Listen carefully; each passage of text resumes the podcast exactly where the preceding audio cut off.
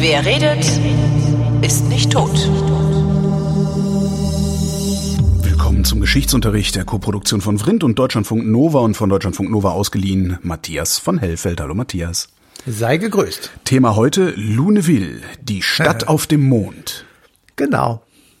Wäre schön. Ne? Aber da ich ja nach hinten gucke und nicht nach vorne, äh, bin ich dann der Falsche. Wir können das hiermit auch beenden, aber über den Mond kann ich ja nichts erzählen.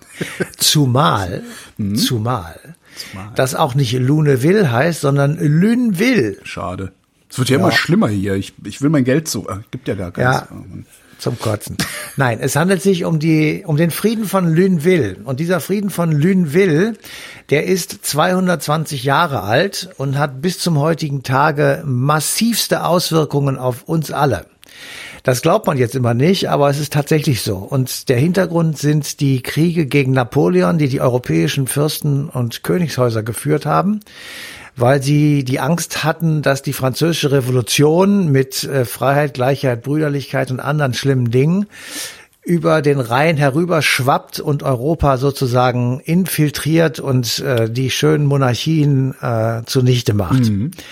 Und aus diesem Grunde haben sich diese europäischen Monarchien, also ich sag mal Preußen gehörte dazu, Österreich gehörte dazu, Russland gehörte dazu, äh, aber auch sowas wie Hannover oder Braunschweig, also die kleineren äh, Königreiche und Fürstentümer, äh, die also alle gegen Napoleon bzw. gegen die französische Revolution agitiert haben und die haben sich zusammengeschlossen und haben Koalitionskriege geführt äh, gegen Frankreich, die sie samt und sonders alle verloren haben, äh, bis auf den letzten. Den haben sie gewonnen und da wurde dann Napoleon vertrieben. Das ist sozusagen der Das war ganz 18, 1870, 71 das, ne? Oder? War Nein, nein. das? War- äh, Napoleon wurde vertrieben 1815. 1871, da war er schon 50 Jahre tot. Der ist 1821 äh, gestorben. weg. Ich, äh, Ähm, egal, also das musst du ja nicht wissen, ich sag's dir ja. Also insofern, äh, wir müssen das ja auch nicht im Detail machen, weil darum geht's in diesem Falle eigentlich gar nicht so sehr. Es ist nur sozusagen als Hintergrundwissen wichtig, ähm, das, worum es jetzt gleich geht, nämlich den Frieden von Linville, ist sozusagen das Ergebnis von Kriegen gegen Frankreich. Und die haben 1792 begonnen und haben äh, in diesem Falle bis 1797 die ersten beiden Koalitionskriege waren das und die endeten eben ähm, mit einem Friedensschluss und der wurde äh, stückelsweise verabredet. Der erste war 1797, das war der berühmte Frieden von Campo Formio, ähm, bei dem äh, Österreich anerkennen musste de facto und de jure, dass Frankreich das linke Rheinufer besetzt. Also äh, die alte französische Idee, äh, die gibt's schon ähm, über wirklich viele Jahrhunderte, dass doch eigentlich die Grenze zwischen den Deutschen und den Franzosen der Rhein sei. Hat im Übrigen auch Caesar aufgeschrieben in De Bello Gallico und ähm, hat damit sozusagen einen, einen wirklich weitreichenden politischen Konflikt schon mal vorhergesagt. Und der kommt eben äh, mit der französischen Revolution wieder. Und deswegen haben also die Franzosen das linke Rheinufer besetzt. Wir erinnern uns daran, dass wir schon mal etwas gemacht haben über die Mainzer Republik. Ähm, das war auch in dieser Zeit. Und die, ähm, die Mainzer haben gesagt, wir möchten gerne zur französischen Revolution gehören und stellen uns sozusagen zur Verfügung. Und haben also den offiziellen Antrag gestellt bei der Assemblée Nationale, ähm, Teil Frankreichs zu werden, was eben für ein paar Wochen oder Monate auch gelungen ist. Und ähm, da kann man aber schon mal sehen, dass die Menschen, die auf dem linken Rheinufer gelebt haben, das eigentlich gar nicht so schlimm fanden, dass die Franzosen kamen, weil mit den Franzosen eben auch die Werte der französischen Revolution bei ihnen Einzug hielten. Insofern war fragen, also, ja, ja, waren die Franzosen durchaus willkommen. Also hier in Köln, wo ich sitze, äh, da gibt es ja das berühmte Bild, dass also die Franzosen erstmal hier Ordnung schaffen und eine Verwaltung aufbauen und die Häuser durchnummerieren. Und da wurde das Haus, in dem dieses Parfum, das Eau de Cologne hergestellt wurde, war das 4711. Haus, also 4711. Also es gibt so ein paar Sachen, die sozusagen noch bis heute äh, da sind, aber auch darum geht es in diesem Falle eigentlich gar nicht. Wann ist das denn eigentlich gekippt? Also Napoleon hat dann, hat dann eine expansive Politik. Das kann ich dir genau sagen. In, im, im, Im Gefolge von Napoleon kam dann die, ich nenne es jetzt mal Freiheit, also nach damaligen Maßstäben. Irgendwann muss das ja gekippt sein, dass Napoleon Ja. nicht mehr beliebt war. Ja, das ist dadurch gekippt, dass ähm, er gemeinsam mit dem äh, russischen Zaren beschlossen hat, eine Kontinentalsperre gegen England zu Okay, die verhängen. Kontinentalsperre, alles klar. Naja, Moment. Äh, Die Kontinentalsperre bedeutete, dass also alle Länder, die eine Küste gen England haben oder überhaupt eine Küste haben, und das sind in Europa sehr viele, äh, sich verpflichten mussten, gegenüber Frankreich äh, jedes englische Schiff äh, abzulehnen und abzuwehren und also die Küsten zu bewachen. Und das haben die nicht gemacht, beziehungsweise in Norddeutschland zum Beispiel blühte auf einmal der Schmuggel mit England. Und ähm, die Wer hätte Jungs haben das sich natürlich ausgedacht, wie sie das alles umgehen können. Und ähm, Insofern hat das nicht, äh, hat das nur eine Zeit lang funktioniert mit dem Ergebnis, dass eben Napoleon französische Soldaten äh, beispielsweise an die spanische Küste gestellt hat oder die äh, portugiesische Küste, um eben die Küsten zu bewachen. Und darum, da wurde dann allmählich eine Besatzung draus, anstatt also, äh, dass man sozusagen sich gefreut hat, dass eben der Code Zivil zum Beispiel hier bei uns in NRW eingeführt wurde und äh, wir tatsächlich ein modernes äh, Zivilrecht bekamen, ähm, merken die Leute, ah, das wird allmählich eine Besatzung und das überwiegt dann irgendwann. Und dann wurde er ähm, sozusagen noch unbeliebter als eben äh, der russische Zar diese Kontinentalsperre eigenmächtig aufgehoben hat, weil er gesagt hat, ich leide darunter auch. Mit dem Ergebnis, ich kann nichts mehr nach England verkaufen, ich kann aus England keine Ware importieren, hat die Kontinentalsperre einseitig aufgehoben, hat also wieder englische Waren ins Land gelassen. Napoleon tobte und machte den berühmten Zug nach Russland mit der Grande Armee, 600.000 Soldaten. Das ist für damalige Verhältnisse eine unglaublich große Zahl gewesen und eine unvorstellbare Heeresgröße. Und da waren zwangsrekrutierte Deutsche bei Preußen und so weiter. Und Schlesier, die mussten da mitmachen. Und das hat natürlich dann dafür gesorgt, dass die das alles als Besatzung empfunden haben. Und äh, daraus entstand es dann, was wir später die deutsche Nationalbewegung nennen, also die Ablehnung des Französischen war sozusagen die Geburtsstunde des deutschen Nationalismus. Und der wurde dann ja ein paar Jahre, ein paar Jahrzehnte später in der deutschen Revolution dann nochmal sichtbar. Aber auch darum geht es eigentlich jetzt hier alles überhaupt nicht. Du hast mich jetzt Entschuldigung, ja, ich, abgelenkt. äh, äh, ja, das äh, tut mir leid. Ist kein Problem. Ähm, Ich hätte also noch eine hatten- Frage zur Ablenkung. Soll ich die stellen Bitte oder sehr, soll ich bitte sehr. Du hattest eben Braunschweig erwähnt, also Fürst, Fürstentum oder Herzogtum Braunschweig. Ähm, äh, immer wenn es um irgendwie Geschichte geht, ist Braunschweig mit dabei. Was macht Ja. Braunschweig so besonders? Das ist also ein Ist eine kleines große- Scheißkaff da hinten, wo Das ist kein Autos scheiß gebaut Kaff, werden. nicht pöbeln, nicht pöbeln. nein, nein, ähm, Braunschweig ist schon auch bedeutend, ähm, weil es halt, äh, also Hannover war das war, gehörte zu England, das englische, die englische Krone war der König von Hannover und da sieht man schon, also die, dass diese Gegend sozusagen für von großer Bedeutung war. Du musst immer gucken, also es spielt auch mal Geografie eine große Rolle.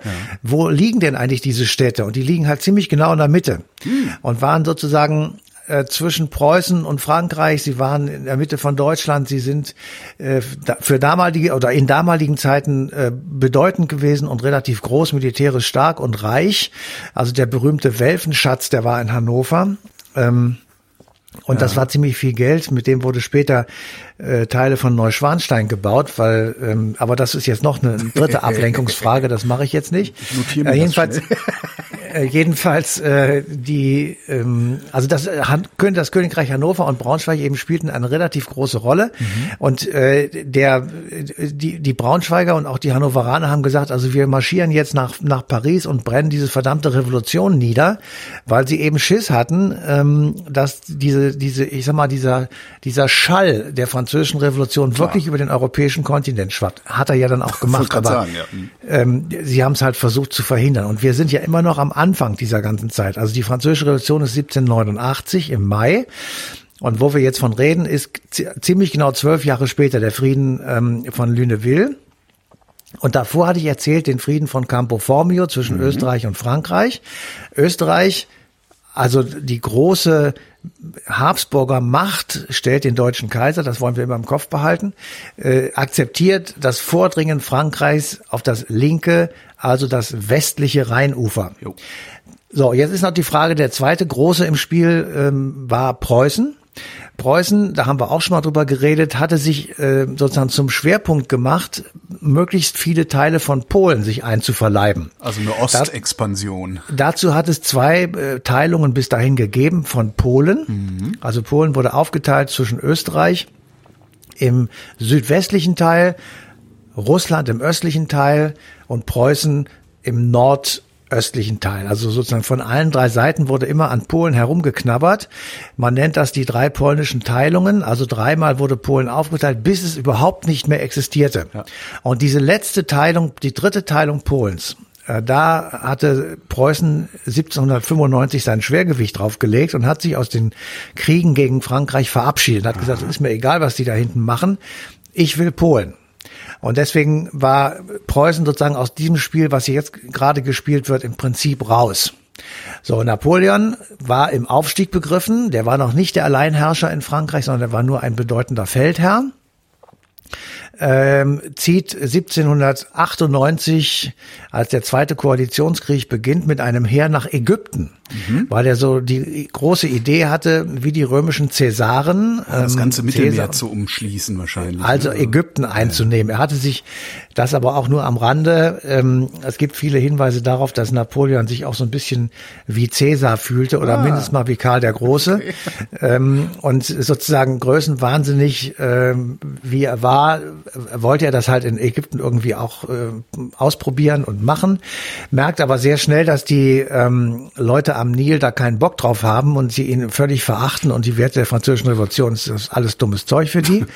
Und insofern ähm, merkt er also, dass das nicht funktioniert und hört dann aus der, aus der Heimat, dass in, in diesem zweiten Koalitionskrieg, der von Russland, Österreich und Großbritannien getragen wird, äh, die Koalition anfängliche Erfolge hat es also in Rede steht, dass Frankreich diesen Koalitionskrieg verlieren könnte. Und dann eilt er also flugseitigen Schenkels nach Paris zurück, stürzt das, ähm, also stürzt sich in diesen Krieg und stürzt das Direktorium, das zu der Zeit ähm, als eine Folge der französischen Revolution in Frankreich regiert und macht das sich selber. Direktorium, okay. Das hieß Direktorium. Das waren drei Leute, die also ja. sozusagen wie wie so eine ähm, Gemeinschaft da regiert mhm. haben wir wissen aus heutigen Zeiten, dass das nicht funktioniert. Also auch in Israel zum Beispiel hat es jetzt nicht funktioniert, dass zwei Leute äh, regieren und sagen, der eine bis dann und der andere ab dann. Das funktioniert nicht. Also es ja. muss einer sein oder eine. Ja. Und die kann man dann abwählen oder stürzen von mir aus, aber nicht zwei. Das, das funktioniert nicht. Interessanterweise und, ähm, ist genau über so eine Konstruktion auch das äh, BER Flughafendesaster in Berlin passiert. Es gab ja. zwei Leute, die, äh, wo man immer hin konnte. Nee, aber die Mama ja. hat gesagt, aber der Papa hat ja, gesagt. Genau. genau. genau. So, und ähm, also er kommt also zurück und äh, stürzt dieses Direktorium, macht einen politischen Putsch, kann man so, muss man so sagen, äh, und sagt aber, Leute, pass auf, also wir verteidigen die Werte der französischen Revolution mit allem, was wir haben, da wird nichts dran gerüttelt, aber die Revolution ist jetzt vorbei. Also wir hören jetzt auf, hier als Revolution uns aufzuführen sondern wir stabilisieren jetzt sozusagen unsere äh, Grenzen, wir stabilisieren unseren Status in Europa und wir versuchen, das war dann aber nicht so deutlich gesagt, das hatte er aber vor, wir versuchen Europa in eine französische Hegemonie oder Abhängigkeit zu bringen. Mhm. So, wir reden ja über den Frieden von Linville.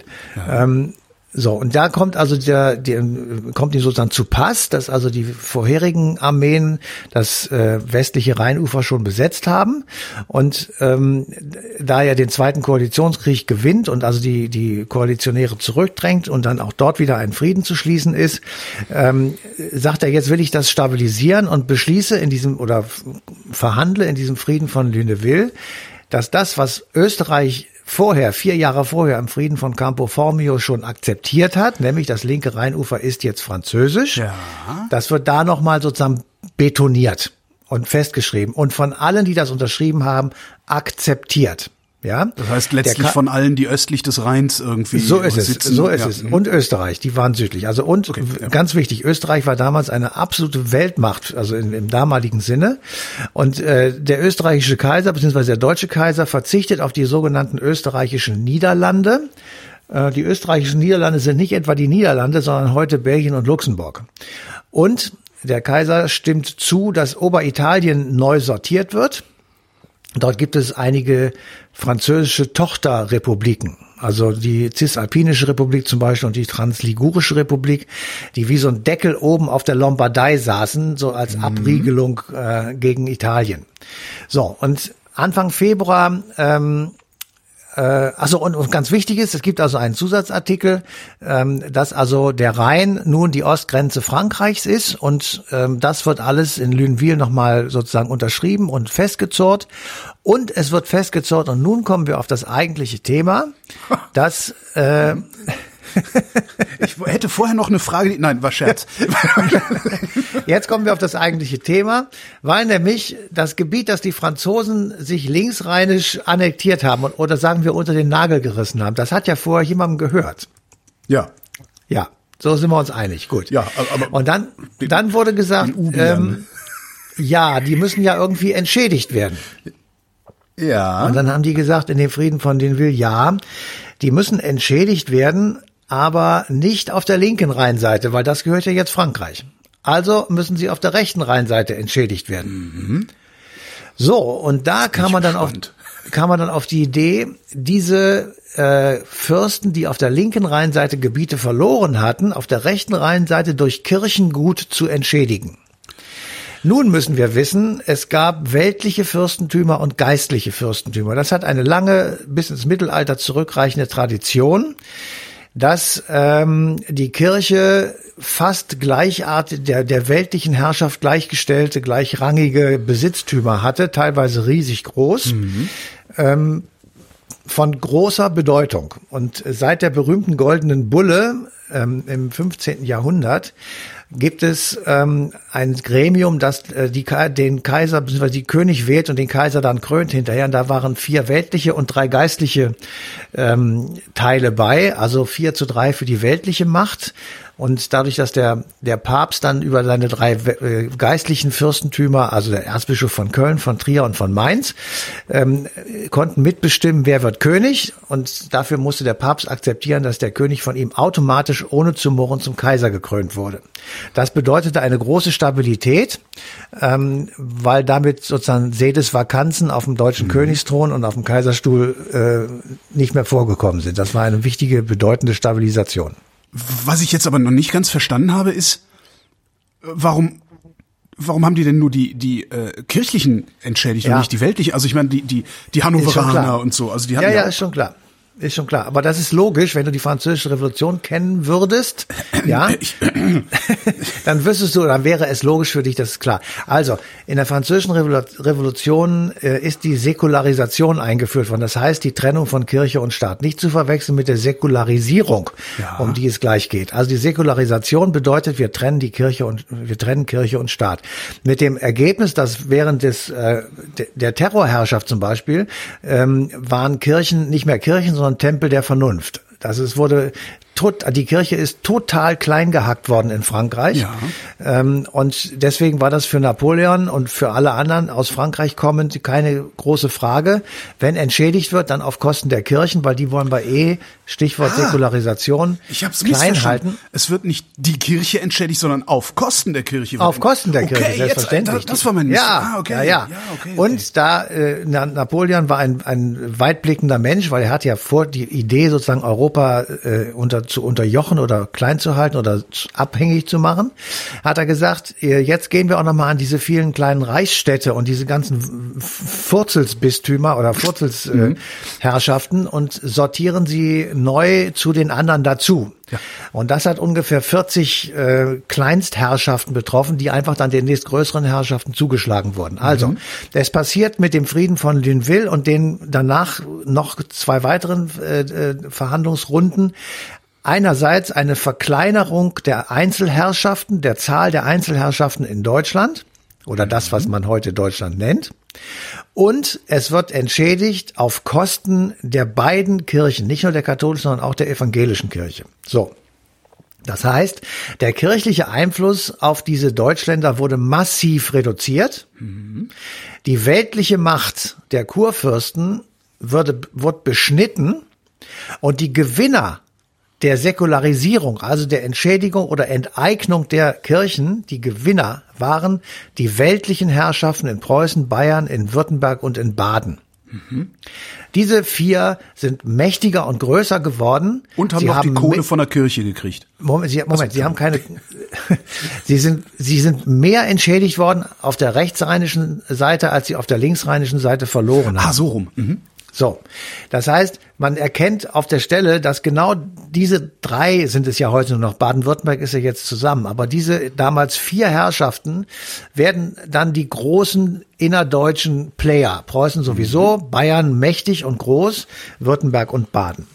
Jetzt ist die Frage, was haben die eigentlich mit den Kirchen gemacht? Und was passiert eigentlich mit den vielen Menschen, die in den Kirchen gearbeitet haben, die nun auf einmal nicht mehr Kirchen sind? Äh, sondern dem preußischen König gehören, der ganz andere Sachen im Sinne hatte. Er ist Protestant. Ja. Was macht er mit katholischen Kirchen? Also, da kann man sich jetzt kann man, oder? alles Mögliche vorstellen. Genau, ja. die wurden teilweise wirklich zu Gefängnissen umgewidmet. Das glaubt man nicht, aber ist so. Manche wurden einfach abgerissen oder äh, versteigert. Man uh. konnte Kirchen dann ähm, ersteigern. Aber noch viel wichtiger war, der Reichtum der Kirchen war entstanden durch unglaublich großen Grundbesitz. Ja. Und auf diesem Grundbesitz standen die Viecher. Und da wurde Ackerbau betrieben und damit haben die Kirchen Geld verdient. Und mhm. Äh, das gehörte ihnen jetzt nicht mehr. Aber ähm, du merkst, das Problem baut sich auf. Es waren trotzdem ja noch die vielen Kirchenleute da. Naja, vor allen Dingen auch die vielen, die vielen Gläubigen. Ich meine, du kannst ja nicht Nein, die, um die geht's gar nicht. Naja, um die geht's überhaupt gar nicht. Die, nein, also geht's gar nicht weil Kirchen gab es ja noch. Es ist ja nicht so, als es überhaupt keine Kirchen mehr gegeben hätte. Es hat ja in den Herrschaften in Bayern zumal auch immer schon Kirchen gegeben. Das hat damit nichts zu tun. Es geht nur darum, dass der Erzbischof von Köln, ja, mhm. der heute, ich sag's mal so, ich habe es extra nach, deswegen kann ich das sagen, mehr als 3,5 Milliarden Vermögenswert ausgibt in seinem letzten ähm, veröffentlichten Bericht auf der Homepage. Hätte ich auch gern. Der, der wurde einfach schlicht enteignet. Den gab es nicht mehr. Der Kurfürst von Köln war für ein paar Jahre verschwunden. Der jo. wurde später wieder eingesetzt, gibt ihn ja heute auch noch, aber damals gab es ihn eben nicht. Also, und dem gehörten, ich sag mal, Pulheim und noch ein paar Gegenden hier in Köln. St. Ommeln, genau. ja, genau. und, ähm, und er hatte natürlich auch in den Kirchen Reichtümer. Da hingen Gemälde rum, da waren allerlei Dinge, Kunstgegenstände zu kriegen und so weiter. Also, das erste, was passiert ist, es kommen ganz findige Leute auf die Matte und sagen, jetzt gucke ich mal, dass ich von diesem Kirchengut irgendwie viel Kunst äh, zusammensammle. Und einer von diesen Leuten, man glaubt es kaum, war Ferdinand Franz Wallraff in Köln. Ach, Lorenz. Siehste. Lorenz. Und da weiß jeder Kölner sofort Bescheid. Das Wallraf-Richards-Museum gibt es heute noch. Und einer der Grundstöcke für dieses Museum entstammt eben dem Sammeln, also nicht, der hat es nicht geklaut, der hat es gekauft. Ja. Ähm, dem Sammeln von Franz Ferdinand Wallraff, der einerseits Priester und eben andererseits Kunstsammler war. Und damit, da kann man sehen, das haben viele Leute gemacht. Also die Werte der Kirche wurden irgendwie verhökert mhm. oder die Kirchen mussten ihn verhökern. Ähm, und aber ihre gesamten geistlichen äh, Mitarbeiter und so, die mussten irgendwie versorgt werden. Ja. Und da ist die Idee entstanden, und jetzt kommen wir zu uns heute, dass, ähm, wie, wie soll ich mal sagen, äh, ich, ich fahre die ganze Zeit um mein Lieblingswort herum, weil ich damit bei dir Verwirrung auslöse. Auf dem Reichsdeputationshauptschluss in Regensburg 1803 ja. Ja. wurde beschlossen, die, die Kirche kriegt das alles abgenommen, das schlagen wir dem und dem zu ja. und die Kirche wird entschädigt. Ja. Und zwar von denen, die das Kirchengut bekommen. Da hätte man es denen ja auch einfach gar nicht geben brauchen, oder? Ich meine, ja, das, hat, das, das hätten die aber nicht mitgemacht, die Preußen, ah, okay. weil die, die, den hat man ja was weggenommen. Den, die Preußen haben Land links des Rheines verloren. So, und wenn du denen nichts dafür gegeben hättest oder den Bayern, dann ähm, hätten die gesagt, okay, das ist ein Kriegsgrund. Das, das lassen wir uns nicht gefallen. Also musste, musste ihnen irgendwas gegeben werden. Die Entscheidung, man hätte auch sagen können, du kriegst Hamburg. Ja. Oder keine Ahnung.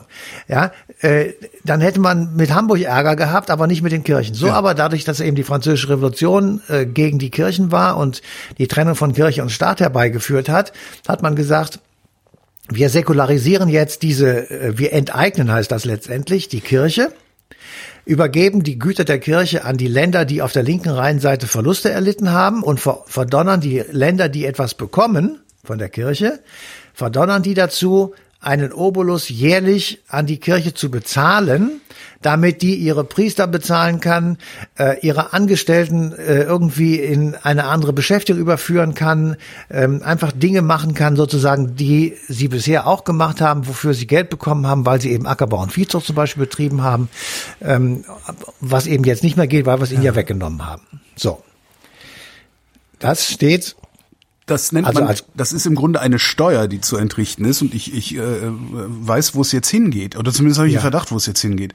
Ja. Irgendwann hat der Souverän gewechselt und der Souverän sind wir alle geworden. Also ist diese Entschädigungsleistung auf uns alle übergegangen und daraus ist die Kirchensteuer geworden, die wir heute zahlen? Nein, nein, nein, Das nein, nicht, nein, okay. nein, nein, nein, nein, nein, nein, nein. Schade, war so schön plausibel. Nein, nein, das wäre viel zu einfach. Oh Gott. Also, das ist ja viel zu einfach. Also pass auf, das ist so. Preußen, ich dachte, nehmen wir es mal an einem Beispiel. Preußen hat was bekommen und zwar ordentlich. Ähm, und äh, die haben übrigens auch Neubürger bekommen, ja. Ähm, also die Preußen haben solche Leute immer Beutepreußen genannt, ähm, also die sozusagen dazugekommen sind. Und natürlich 140 oder 160.000 Quadratkilometer Land. Also das ist richtig viel. Preußen, also Kleve zum Beispiel ist ja so ein Teil, was auf einmal preußisch wurde oder oder so. Also wo man einfach äh, sieht, okay, da, da ist auch ein Wert entstanden. Die, die was bekommen haben, müssen die Kirchen entschädigen. Das wurde festgelegt. Da wurde auch genau, ich weiß jetzt nicht genau in welcher Höhe, also mit welcher Summe, aber es wurde genau festgelegt. So. Und dieses ist im Vertrag von Lünville als Prinzip festgehalten und mit dem Reichsdeputationshauptschluss in Regensburg 1803 sozusagen unterschrieben. Und deswegen bekamen die beiden Kirchen fortan Jahr für Jahr einen Obolus. So, das halten wir mal fest. Dann machen wir jetzt einen Sprung von exakt 100 Jahren. 1903. 1903. Ähm, und dann machen wir nochmal 20 Jahre drauf und dann sind wir in der Weimarer Republik. Die Weimarer Republik hat sich 1919 eine Verfassung gegeben. Ähm, in dieser Verfassung steht in Artikel 139, Zitat, die auf Gesetz, Vertrag oder besonderen Rechtstiteln beruhenden Staatsleistungen an die Religionsgesellschaften werden durch die Landesgesetzgebung abgelöst. Die Grundsätze hierfür stellt das Reich auf. Punkt, Zitat, Ende. Bedeutet, wir haben jetzt 120 Jahre lang an die Kirchen Geld bezahlt wegen des Vertrags von Lüneville. Ja. Das heißt, sie haben 120 Jahre lang Jahr für Jahr eine Entschädigung bekommen. Ist die, nochmal Rücksprung, ist die damals in einer äh, bestimmten Höhe festgelegt worden, wurde gesagt, so und so viel Prozent des aber Wertes? ich von- weiß nicht wie viel. Ja, Okay. sie ist festgelegt worden. Das ist, das ist nicht willkürlich. Okay. Gut. Ähm, äh, also die Verfassung der Weimarer Republik hat 120 Jahre nach dem Vertrag von Lüneville die Möglichkeit eröffnet, Folgendes zu tun. Sich mit den beiden, es geht um die katholische und die evangelische Kirche, sich mit den beiden Kirchen hinzusetzen und über eine gesamte Endsumme zu diskutieren. Ja. Und zu sagen, meinetwegen, ich sage jetzt irgendeine Zahl, ihr kriegt noch 5 Milliarden Reichsmark und dann ist Schluss mit lustig. Das könnte man dann auf, sagen wir mal, zehn Raten verteilen, ähm, die am Anfang höher und am Ende äh, geringer sind. Ja, wie auch immer. Ja. Ähm, so, das könnte man ja machen. ja. Ähm, so ein Immobilienkredit, steht- wenn du so willst. Ne? irgendwie sowas. Jedenfalls äh, so. Und das stand also in der Weimarer Verfassung. Es hat aber keiner gemacht. Das stand da ganz fröhlich und der, das Papier wurde immer älter, auf dem es stand, aber es passierte nichts. Dann kamen bekanntlich die Nazis und die Nazis haben mit den Kirchen nichts am Hut gehabt und haben einfach kommentarlos nicht mehr bezahlt. Okay. So, das wurde einfach eingestellt. Dann kommt es zur Bundesrepublik Deutschland. Und ähm, die Bundesrepublik Deutschland gibt sich auch eine Verfassung. Die vier Mütter und die 124 oder wie viel es waren Väter des Grundgesetzes schreiben fleißig. 1949 wird sie angenommen. Und man erstaunt sich, in Artikel 140 des Grundgesetzes steht bis zum heutigen Tage der Artikel 139, den ich gerade vorgelesen habe, aus der Weimarer Verfassung. Und wir verpflichten, wir haben uns verpflichtet, die Zahlungen an die Kirche basierend auf dem Vertrag von Lüneville aus dem Jahr 1801 als eine sogenannte Staatsleistung wieder aufzunehmen. Nachdem die Nazis das zwölf Jahre nicht gemacht haben. Jetzt befällt mich äh, jedoch eine große Verwirrung. Und zwar hat niemals jemand dann auch auch äh, zum, beim Grundgesetz verfassen niemand jemals gesagt so Kirche irgendwann ist auch mal Schluss jetzt reicht es auch Doch, mal. doch, doch, doch. Ach Sie so, haben das ist- diesen Artikel, den ich gerade vorgelesen habe, der, da steht ja drin, dass das alles abgelöst wird durch Landesgesetzgebung. Ja. Also das ist das Zitat aus der Weimarer Verfassung. ja aber dann müsste ja das Die- Land sagen so es reicht Ja, warte auf, warte doch. So, und dieser Artikel wurde wortgleich ins Grundgesetz gestellt und da steht er heute noch. ja Aber seitdem hat sich keine der Regierungen dran getraut, das umzusetzen. Also die Verhandlungen mit den beiden Kirchen aufzunehmen und zu sagen, jetzt ist Schluss mit lustig. Also, äh, man kann das schwer verstehen, weil äh, ich sag dir auch gleich, ich kann das verstehen. Das die haben, ich meine, die haben ja sogar Angst, sich mit, mit, also ich meine, die haben ja Angst, sich mit eben irgendwem anzulegen. Ja, Moment mal eben, die Kirchen kriegen die Kirchensteuer. Ja. Ja. Das ist für beide Kirchen zusammen ungefähr 14 Milliarden im Jahr. Ja. So, so die kriegen die, die kriegen die und äh, die werden vom Finanzamt eingetrieben. Also die die Trennung von Kirche und Staat, Säkularisation ist äh, bei uns nur so halb vollzogen. Zumindest erklärungsbedürftig. Ja, ja ist erklärungsbedürftig. So, okay, darum geht's jetzt aber nicht, sondern im Jahr 2019 haben die beiden Kirchen zusammen von den Bundesländern, die die Nachfolge der alten Länder angetreten haben, 570 Millionen Euro bekommen. Äh, nee, 650, Entschuldigung, 650 Millionen Euro bekommen. Zusätzlich zur Kirchensteuer. Mhm. Basierend auf dem Vertrag von Lünewill. Geil. Äh, das ist jetzt 220 Jahre her und man fragt sich besorgt, wollen wir das weitere 220 Jahre machen? Oder wie stellen wir uns das jetzt vor? Und genau um diese Frage zu klären, gibt es jetzt einen, eine Gesetzesinitiative im Deutschen Bundestag, ja. bestehend aus einem äh, Bündnis 90, die Linke und FDP. Die drei. Ach, wer hätte gedacht, dass, dass wir irgendwann mal da ankommen, ja. Ja, also die drei ähm, machen das und oder haben diesen, ähm, ja, wie soll ich sagen? Äh, ja. diese Initiative ins ja, Leben Gesetzesinitiative vorgeschlagen, aber auch das äh, ist eine schwierige Geschichte, weil Kirchenrechtler und da haben wir natürlich auch einen gefragt, die sagen, ja, also da muss man schon genau drüber reden, weil die Kirche hat einen Anspruch darauf. Dieser Vertrag ist völkerrechtlich bindend. Ja. Und wir können nicht einfach so sagen, machen wir nicht. Ich meine, die Diktatur der Nazis, die hat das gemacht, aber das ist natürlich nicht das, was wir machen können. Also müssen wir schon ein Ergebnis haben und wir müssen auch erstmal feststellen, über was reden wir eigentlich. Genau, und das wäre da jetzt auch nochmal meine Frage. Wir reden ja, nur über diese 650 Millionen, nicht über die Kirchensteuer, ja, genau. die wir alle nein, zahlen. Nein, nein, nein, die hat damit nichts zu tun. Okay. Ähm, also und da ist so, sagt er, man nimmt normalerweise den 18,5 oder 20-fachen Wert an. Ja. Einfach zu rechnen, 13 Milliarden. Ist angesichts von Corona eher Peanuts, würde ich sagen, Portokasse, Scholz Zahlen erledigt. Ja. ja. Aber dazu müsste sich die Kirche einverstanden erklären. Und je nachdem, in welcher Kirche du nachfragst, merkt man, oh, ähm, da ist der Anteil, den die von diesen 650 Millionen bekommen, meinetwegen die Landeskirche irgendwo in Hinterpommern oder sowas, ja, ja irgendwo in, in Mecklenburg-Vorpommern irgendwo. Äh, da ist der Anteil aus diesem Fonds, den die dann verteilen, schon relativ groß am Gesamtvolumen, weil dort relativ wenig Kirchengemeindemitglieder wohnen. Viele sind aus der Kirche ausgetreten mhm. und das ist dünn besiedelt, also kriegen sie wenig Kirchensteuer. Also gibt es dort Widerstand. Die Leute sagen, nein, nein, wir werden auf gar keinen Fall darauf verzichten, das müssen wir haben, weil ansonsten sind wir pleite. Kann ich verstehen. So, und Aber sind sie dann wirklich pleite? Ja, das, das, weiß ich jetzt nicht, aber ne? ähm, da haben sie auf jeden Fall starke finanzielle Einbußen und können ihren Obliegenheiten nicht mehr nachkommen. Ähm, also, äh, du siehst, es ist jetzt, äh, wir können uns ja dabei äh, wirklich aufregen und sagen, jetzt ist aber wirklich mal Schluss mit lustig hier. Ähm, also ich würde denen von, von jetzt auf sofort überhaupt nichts mehr geben, weil ich finde 13, 14 Milliarden Kirchensteuer, die auch noch jährlich steigt, ja, ja. weil die ist abhängig von der Einkommenssteuer ja. und die steigt, weil eben Lohnerhöhungen durchgeführt werden, jedenfalls normalerweise. Ähm, und da ist es auch egal, ob die Leute aus der Kirche austreten, die Summe steigt immer. Ja. Weil eben durch diese Erhöhung der Löhne die Einkommensteuer steigt. Ja, also das ist, äh, das ist auch, auch das ist sehr, sehr erklärungsbedürftig mit der Kirchensteuer. Zumal ja, ähm, ja was dann immer so gerne in so, äh, ich sag mal so am Stammtisch ähm, gesagt wird, naja, die betreiben ja auch äh, die Kinderheime ne, und die Krankenhäuser und so. Stellt Steuer. sich ja dann hinterher raus, nein, äh, nicht von dem Geld, sondern von anderem so Geld. Das ist halt nochmal was. Also du bezahlst also, für einen Kindergartenplatz in der katholischen äh, Einrichtung genauso viel wie in der staatlichen Einrichtung genau. und ähm, die das Krankenhäuser. Ist, das, das stimmt halt alles nicht. Ne? Das heißt, diese 13 Milliarden, die gehen irgendwo hin. Ähm, ich weiß, gibt, legen die darüber Rechenschaft ab? Weißt du das? Also gibt es tatsächlich Ja, die, die, natürlich. Ja, die Bistümer okay. legen Rechenschaft ab, äh, die, deren ähm, Jahrespläne und deren Abrechnungen und, und finanziellen Dinge, die kann man im Netz nachgucken. Mhm. Das ist auch kein Geheimnis. Ich, wie gesagt, der Kölner Erzbischof oder das Erzbistum Köln verfügt über 3,5 Milliarden äh, Immobilienbesitz, Ländereien, keine Ahnung, ähm.